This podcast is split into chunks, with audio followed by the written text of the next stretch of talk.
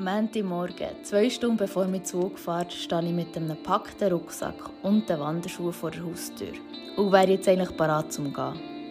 Ich habe mich schon ganz, ganz, ganz lang auf den Montagmorgen gefreut und war darum nicht weniger nervös, als es endlich losgegangen ist. Zwei Stunden später hocke ich mit Sack und Pack im Zug und fahre mit dem Zug aus Bern raus. Nochmal ein paar Stunden später bin ich dann an diesem sonnigen Herbsttag auf etwa 1100 Meter über Meer angekommen. Dort bin ich einen schmalen Wanderweg am Wald entlang gelaufen. Je länger, je mehr sind die Bäume von Steinen abgelöst worden. Und am Ende von diesem Weg bin ich nachher durch ein riesiges Steintor gelaufen. Oder besser gesagt, ein Felsentor. Ein grosser Kreis aus Stein von Natur gemacht. Ich bin mir sicher, Menschenhänge hätten das nicht so gut hergebracht. Ich bin durch die Öffnung gewandert und die Abendsonne hat mir so richtig ins Gesicht geschonnen. Die Aussicht auf den See hätte nicht schöner und kitschiger können sein. Die Berge im Hintergrund sind so in einem blau-violetten, sogar ein orangen Nebel versunken. Meine Mutter und ich, wir sagen dieser Farbe Glula. Das ich jetzt vor dem Hotel, das ich von den Fotos vom Internet kenne.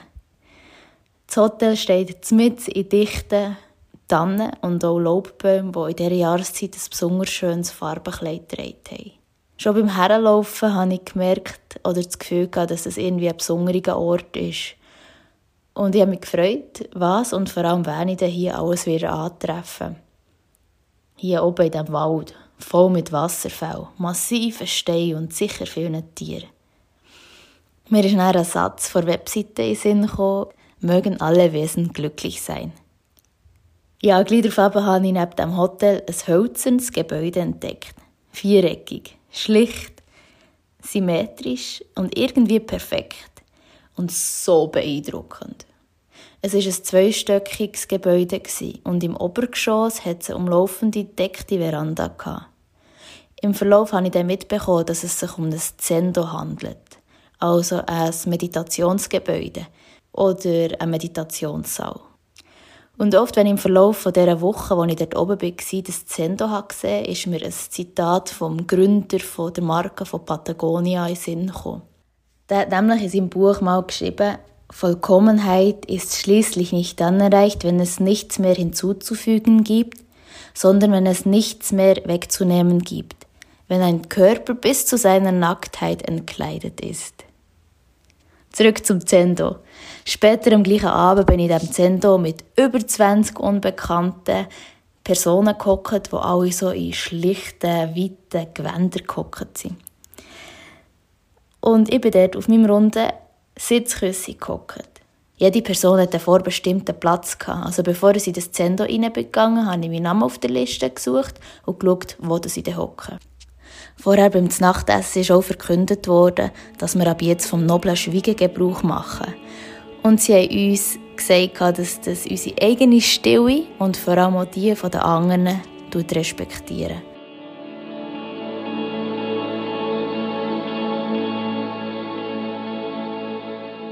In dieser Awesome Range of Freedom Episode gibt es ganz klar ein Vor- und ein Nach dem Erlebten. Zwischen vorher und nachher ist für mich gefühlt eine Ewigkeit vergangen.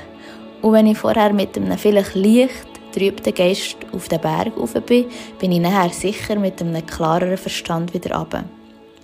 Und weil ich habe angenommen dass da oben krasses Zeugs passiert, habe ich mir vor dem Erlebten geschworen, dass ich die Podcast-Episode aufnehmen werde, egal was nachher wird sein.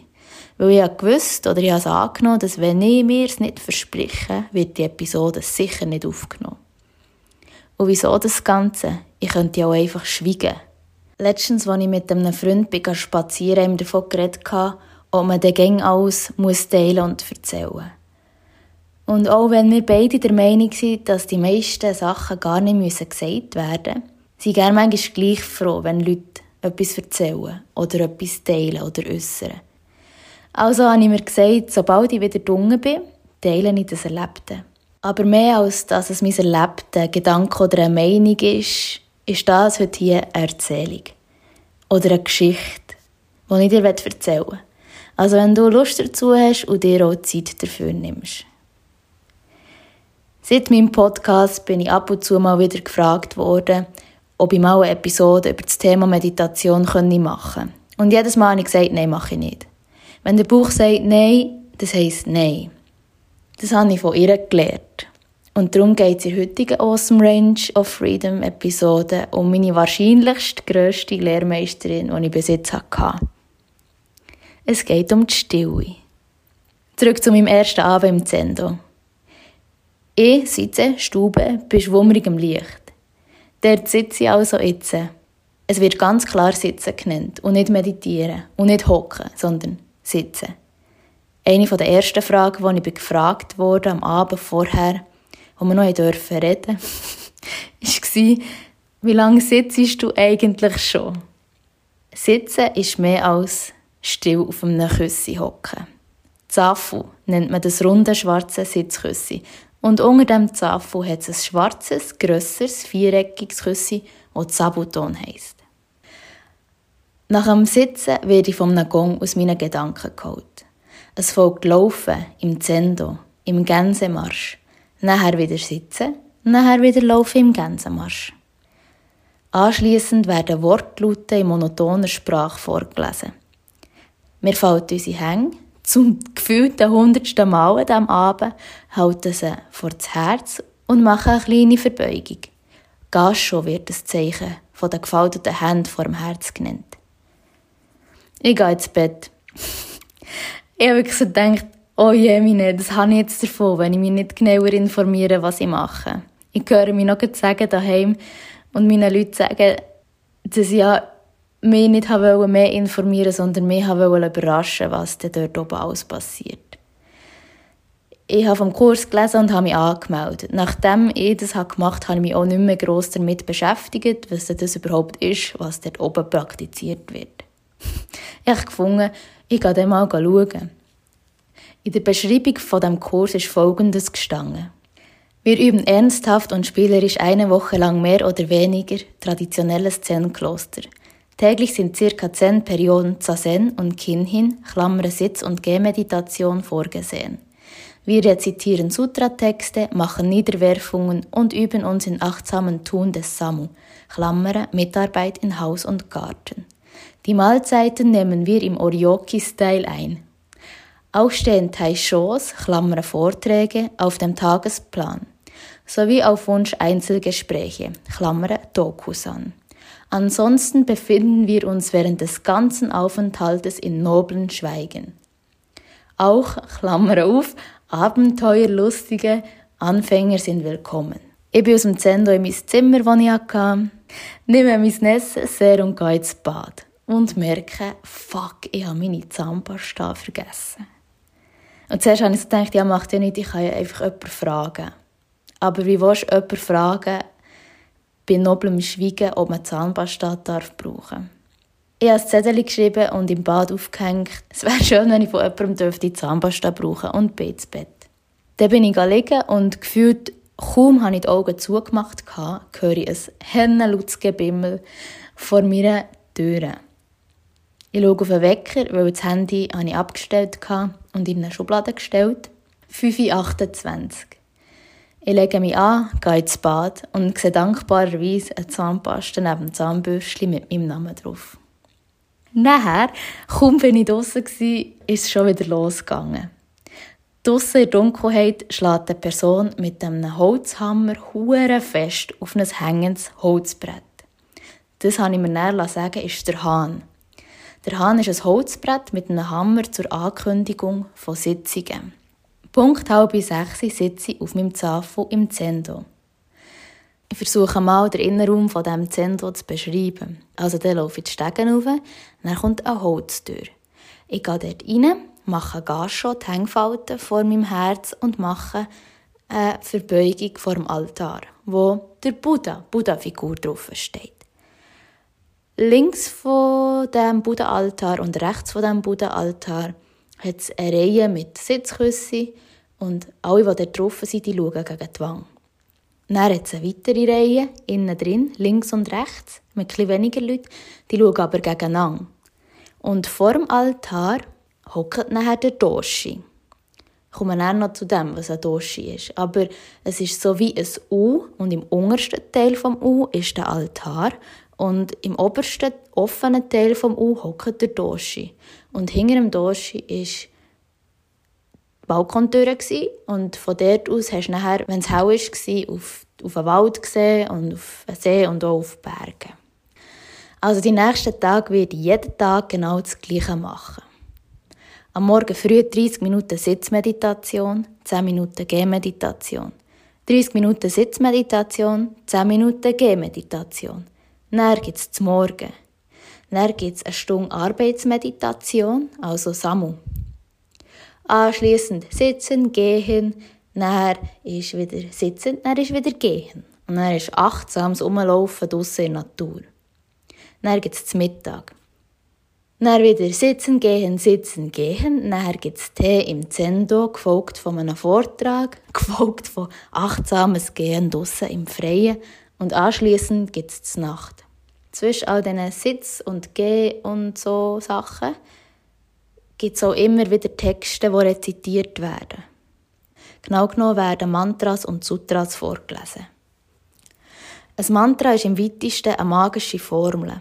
Das kann eine Silbe sein, ein Wort oder auch ein Vers. Ein Mantra wird auch als machtvollen heiligen Klang gesehen, wo eine besonders spirituelle Wirksamkeit zugeschrieben wird. Sutras sind die Lehren und die Lehrreden vom Buddha. Die werden im Zendo auf Japanisch oder auf Deutsch rezitiert, also vorgelesen von der ganzen Gruppe von Praktizierenden. In unserer westlichen Welt ist, wenn überhaupt, am ehesten der Begriff Kamasutra bekannt also die Verse vom Verlangen. Einer der Gelehrten, also ein Mönch, hat mir erzählt, dass der Begriff Kamasutra oder auch das Tantrische hier in der westlichen Welt stark auf das Sexuelle reduziert ist worden. Dabei ging es dort viel mehr darum, um verschiedene Energien, wo sicher auch die sexuelle eine davon ist. Aber Kamasutra, wie es mehrheitlich im westlichen Teil angeschaut wird, sei extrem vom Ursprung weggekommen so dass das Wort kaum das beschreibt, was es eigentlich wäre Grundsätzlich sind das so kleine Tücke mit dieser Sprache gemeint. Wir leben in Strukturen, in Formen, in Zeichen etc. Sogar unsere Namen sind Zeichen. Die Sprache, die wir sprechen, ist auch eine Art Form und unsere Gesellschaft ist auch ein System. Er hat mir nachher vom Zen erzählt. Und Zen ist der Grund, wieso ich auf den Berg rauf bin woher das, das komme und was Zen-Buddhismus bedeutet. Das Höchste im Zen-Buddhismus sei das Erleben vom gegenwärtigen Augenblick. Da habe ich auch gedacht, das ist ziemlich herausfordernd, relativ stark um hier und jetzt zu sein. Er hat dann gesagt, es sei also zu warnen vom Jetzt. Und das setzt voraus, dass alles Form und Lehre ist. Und Lehre und Form. Also man weiß nicht genau, was, wie, wo zuerst geil, der hat es jetzt so richtig auf den Punkt gebracht. Und ich bin in den nächsten Wochen immer wieder froh gewesen, was die dort alles erzählt haben und vor allem, was das Küssi alles hat erzählt. Also sicher, das Küssi ist wieder eine Form und manchmal konnte ich es nicht mehr anschauen. Mein Arsch hat wehgetan, mein Rücken hat wehgetan. Und zum Glück hat es mehr Momente gegeben, wo ich einfach nur still hocken konnte und bin irgendwie auch, eben auch ein bisschen demütig und auch sehr erstaunt, was da überhaupt alles drin ist in mir. Was da alles also passiert ist auf dem Küssi. Zurück zu mir und dem Mönch höckelnd auf dem Bänkchen im Garten.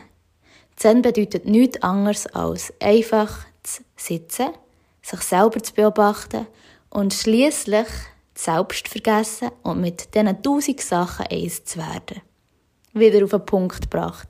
Weiser, steinalter Mann, habe ich gedacht. In der Stille sitzen sei die höchste Form, um Erkenntnis zu bekommen und zu aufwachen. Ist ja noch spannend, in vielen Traditionen oder Religionen oder so sind die essentiellsten Wörter, wenn man sie übersetzt, bedeuten sie eigentlich aufwachen. Meditation ist die zentrale Lehre, also der Weg zur Erkenntnis, und darum meditieren wir hier auch bis zu sechs Stunden pro Tag. Da ist mir mein grosser Sinn gekommen, wo mir erst gesagt hat, wenn Sie meditieren wollen, dann gehen Sie einfach in den Garten. Was ich also so der lieblangen Tag gemacht wird im Zen Seshin genannt. Seshin ist eine intensive Zeit, wo Zen-Meditation praktiziert wird. Seshin bedeutet laut dem Zen-Meister das Herz zusammenschaben. Wörtlich bedeutet es mit dem Herz, Geist in Berührung kommen. Eine intensive Zen-Übungsperiode von mehreren Tagen. Während einem Session hat es also täglich achtmal Zazen gegeben. Zazen, das Sitzen, Herhocken, Schweigen, still auf dem Küssi zulassen, das soll der Körper und der Geist zur Ruhe bringen und der Nährboden für Erfahrungen und Erkenntnisse sein. Und wird oft mit Erleuchtung gleichgesetzt. Während einem Session wird nebst dem Zazen, also am Sitzen, auch Kinhin praktiziert. Kinhin ist Gehmeditation zwischen den Zazen-Perioden.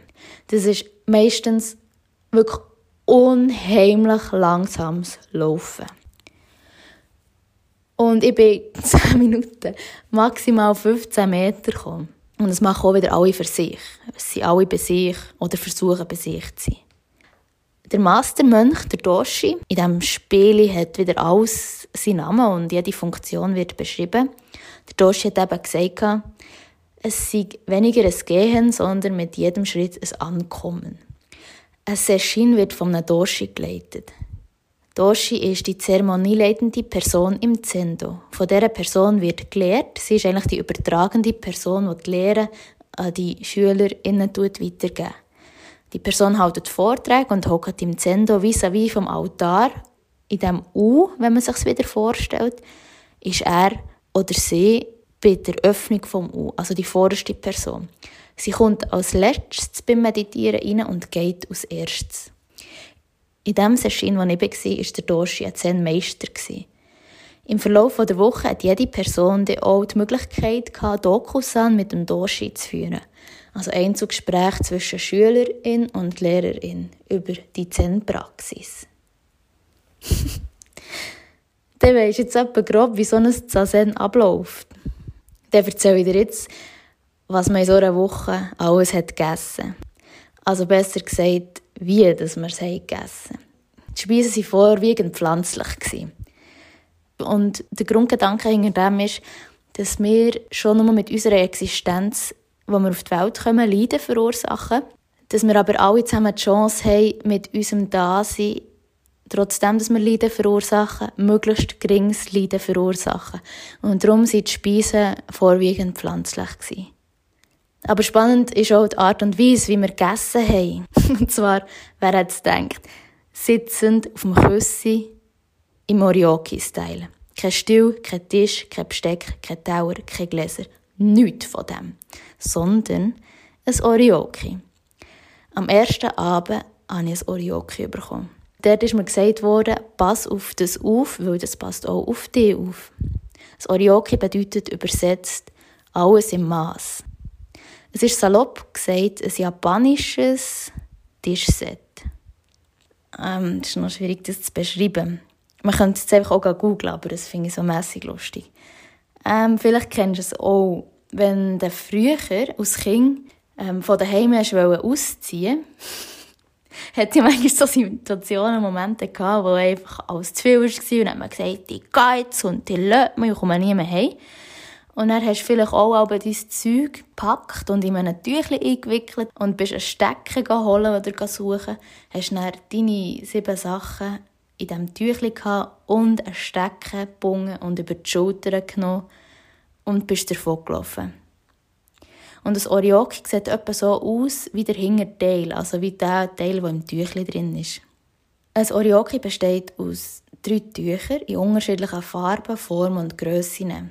Drin hat es drei Schüsseln. Eine grosse Schüssel, eine mittlere und eine kleine. Die grösste ist die Buddha-Schüssel. Und dann ist noch so ein Schaber und ganz viele so kleine Sachen, die dein Zeug kannst drin verräumen Also das Orioke ist so wie eine Falttechnik, für dein Besteck aufzubewahren. Nachher isst du mit dem und dann tust du es wieder abwaschen und wieder verräumen. Und nach dem Essen habe ich gedacht, ich muss irgendwie lernen, wie ich mit so einem Orioki essen kann, sonst bin ich im Arsch. Weil die nächsten Tage verhungere ich, sonst, wenn ich es nicht beherrsche oder bin ich extrem langsam. Orioki ist entweder der Auslöser von einem Magengeschwür, wenn es nicht lernst, oder es ist eine wunderbare Art und Weise, wie man achtsam mit Essen und Trinken und Geschirr umgehen kann. Alles hat seine Ordnung und es ist alles perfekt aufeinander abgestimmt. Und was, wenn wie gefalten wird, was, wenn wo versorgt wird oder abgewaschen. Es hat alles die Ordnung, so wie man es auch zusammenpacken soll. Zen-Mönche hat der Zen-Meister gesagt, haben traditionellerweise Anspruch auf vier Sachen. Wobei er hat gesagt dass man die Strukturen und Traditionen etc. immer und immer wieder beobachten und hinterfragen Sie haben Anspruch auf Kleider, auf ein Dach über dem Kopf, auf medizinische Versorgung und ein Orioki. Die Kleider und das Orioki werden beispielsweise auch immer auf Kopfhöhe umgedreht. Also wenn man rumläuft, hat man das Orioki mit beiden Hängen vor dem Kopf. Und es wird beim Abstellen auch immer auf etwas Höherem abgestellt. Es soll Wertschätzung verdienen, sozusagen. Also in meiner Freizeit, die ich hatte, habe ich mich gerade mit dem Orioki auseinandergesetzt. So ein Teil lernt einem noch viel. Zum Beispiel habe ich von einem Orioki wieder gelernt, was es bedeutet, im Moment zu sein und vor allem nicht schauen, was andere machen. Wenn man bei anderen schaut, was sie machen, verliert man den Faden und man muss immer wieder bei den Falltechniken von vorne anfangen. Und das ist echt unheimlich zeit- und energieintensiv. So Zen, wenn man sieht, dass andere Fehler machen, bedeutet das schlicht und einfach, dass man nicht bei sich ist. Und sich eingesteht, dass man nicht bei sich ist, ist eine Lektion für sich. März abwaschen. Beim Orioki tust du nicht mit Wasser und Seife deine Schäle etc. ausputzen. Nein, du nimmst einen Schaber, den du hast, und der hat so ein Stoffbitzli unten dran. Und mit dem Stoffbitzli tust du alle Essensreste in deinen drei Schüsseln zusammenschaben und essen. Zazen, habe ich vorhin gesagt, bedeutet im weitesten auch das Herz zusammenschaben. Und so wie beim Zazen tut man auch beim Orioki alle ein bisschen zusammenschaben. Ja, dann isst das Zeug, das noch die Reste dort sind, und dann putzt es mit deinem Späufer. Und früher oder später kommt eine servierende Person und tut Wasser in deine grösste Schale, in die Buddha-Schale. Du tust dann Schüssel für Schüssel deine Utensilien waschen, abtrocknen, einpacken. Gerade nach dem ersten Essen habe ich gemerkt, ich muss mein Orioki irgendwie kennzeichnen, so dass sicher niemand meins nimmt und ich ganz sicher niemandem anders seins hat zum Essen, weil ich nicht aus einem Orioki von jemandem anders essen. Vor und nach dem Essen wird Dank ausgesprochen. Und beim Mittag machst du immer auch ein kleines Menü. Also nimmst du nur ganz, ganz, ganz wenig aus dem Schüssel vom Grossen, vom Mittleren und vom Kleinen. Und du hast dann das Essen, das du rausgenommen auf, auf den Oberteil vom Schaber. Das ist dann das Essen für die heiligen Geister. Und es wird dann von servierenden Person eingesammelt und anschließend unter einem Baum draussen in Natur verteilt. Mahlzeiten werden jeweils von drei Personen serviert. Und einisch bin ich eine davon. Leider etwas früher, als es mir lieb war. Und ohne Scheiß, ich war so nervös. Ah, wenn ich so zurückdenke, hat es in meinem Kopf etwa tausend Fragen gehabt. Banalitäten, die ich einen Tag vorher noch nicht mal gewusst dass es das gibt, aber die in diesem Zen-Setting halt wichtig waren. Schön war, es hat ihn auch niemand verurteilt, wenn es verkackt ist. Aber Fragen wie, wann mache ich gar schon? Wann mache ich den Knick? Welche Hang brauche ich für die Buddha-Schüssel? Wenn du ich Wasser geben? Wenn du ich äh, Gomasio geben? Gomasio ist so Salzmischung. Und ich darf unter keinen Umständen vor einem Buddha-Altar durchlaufen und Seiten wechseln. Und ich darf auch nicht den Leuten ins Gesicht schauen. Ich muss wegschauen, wenn sie Gaben für die Geister geben. Sonst ist es unhöflich und ich darf wirklich unter keinen Umständen vor dem Buddha-Altar durch. Und die Person vor mir soll es auch nicht verkacken, weil sonst weiss ich nicht, wenn ich dran bin. Und ich soll es auch nicht verkacken, sonst hat die Person nach mir ein Durcheinander. Am besten verkackt einfach niemand etwas. Ich war nervös. Der Ino, das ist eine Person, die Session Alben hilft leiten, aus Unterstützung vom Doshi, hat mir genau angesehen, dass es jetzt auch ein bisschen ähm, ja, anstrengend ist für mich. Und sie hat meinen Namen gesagt und gemeint, it's just a game. Und das war genau das, was ich in diesem Moment brauchte. Mir ist schon bewusst, it's just a game, aber das von ihr zu hören, hat so richtig gut getan. Und dann konnte ich mit Freude meine Sachen machen. Kleiner Zeitsprung. Jetzt befinden wir uns nach dem Morgenessen. Und jetzt kommt eigentlich der Teil, wo ich mich schon sehr lang fest darauf gefreut habe. Samu heisst der. Oder anders, Arbeitsmeditation. Alle haben sich ein Ämtli ausgesucht. Es wird auch während dem Ausführen vom Ämtli nicht geredet. Helfen für Küche, Putzen, Garten, Zaunen etc. Ich habe mich für ein Ämtli auf der anderen Seite vom Wald entschieden. Dann habe ich meine Arbeitskleider angelegt und bin durch einen Waldweg am Wasserfall entlang auf die andere Seite vom Wald.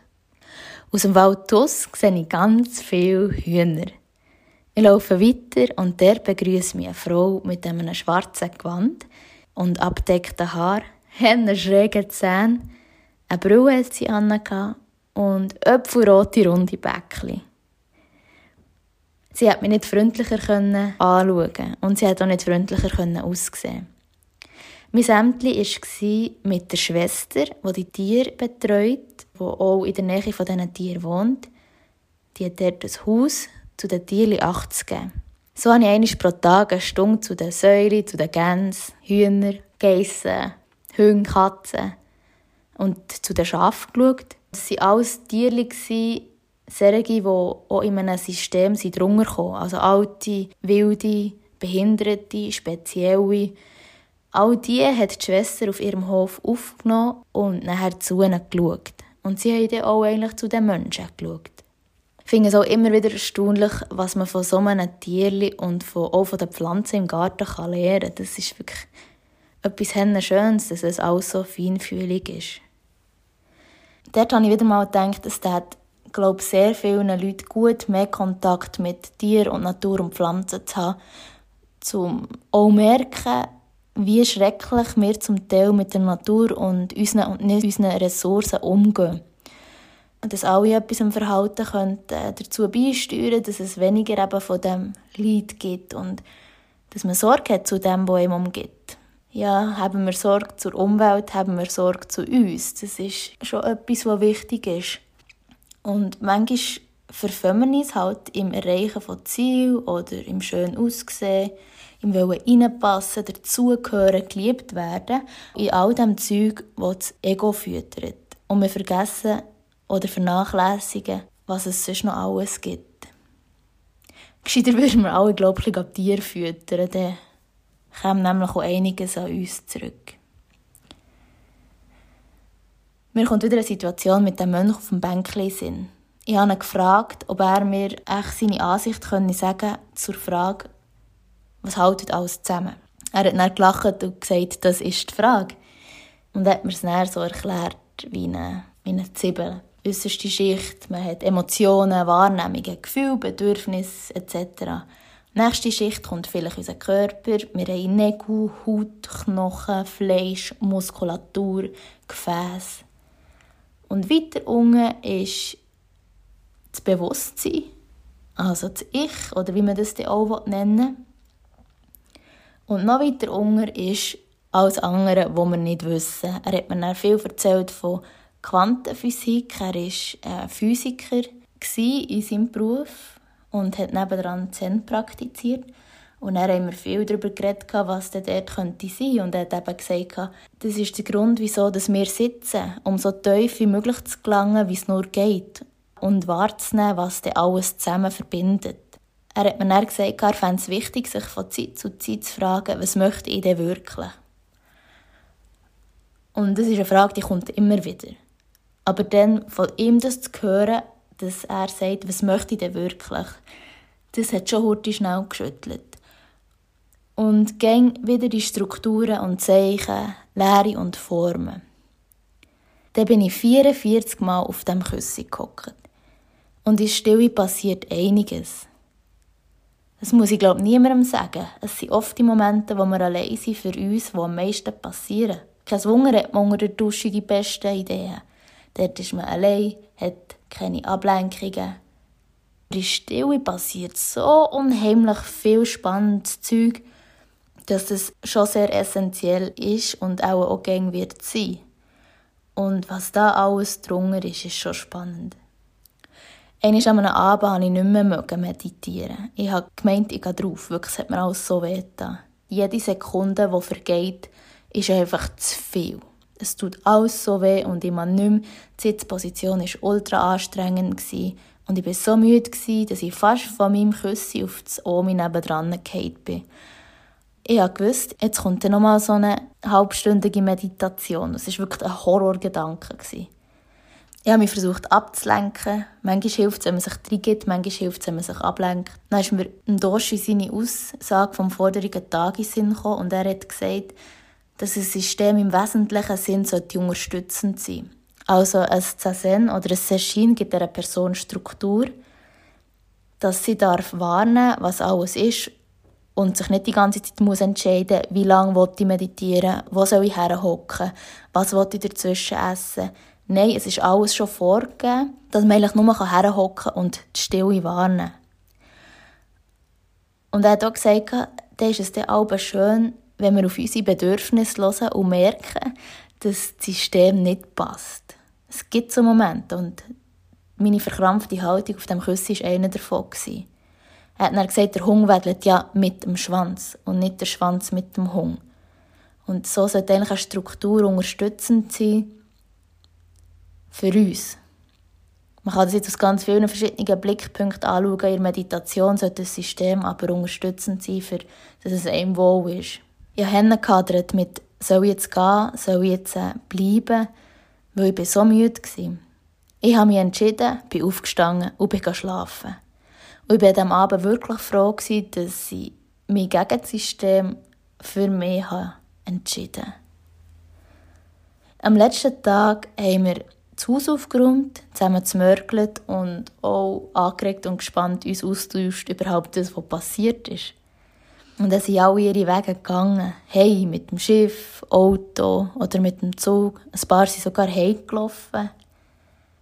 Und mein Herz ist wirklich sperrang und weit offen und meine Gedanken waren ein bisschen fokussierter. Mit dem Wissen, dass wenn ich dann wieder in meinen Alltag habe, das könnte getrübt werden. Und auch mit dem Wissen, dass ich jetzt ein bisschen mehr weiß als vorher, aber irgendwie vom Großen und Ganzen, wie das funktioniert, überhaupt keine Ahnung habe. Aber auch das ist okay. Und ich habe mich halt schon gefreut, dass ich jederzeit auf ein Küsschen hocken kann und mich halt auch daheim fragen, was möchte ich wirklich. Ich habe mich eigentlich gern dabei. Dann bin ich so froh, dass ich das Flämmchen im Bauch habe und dass ich jede Zeit die Möglichkeit habe, Sachen zu verändern.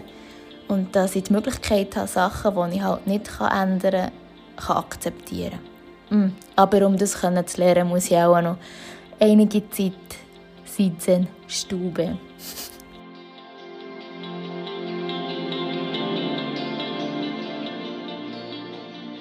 Ich hoffe, dass du durch das Geschichtli einen kleinen Einblick hast bekommen wie das dort auf dem Berg oben so gelaufen ist.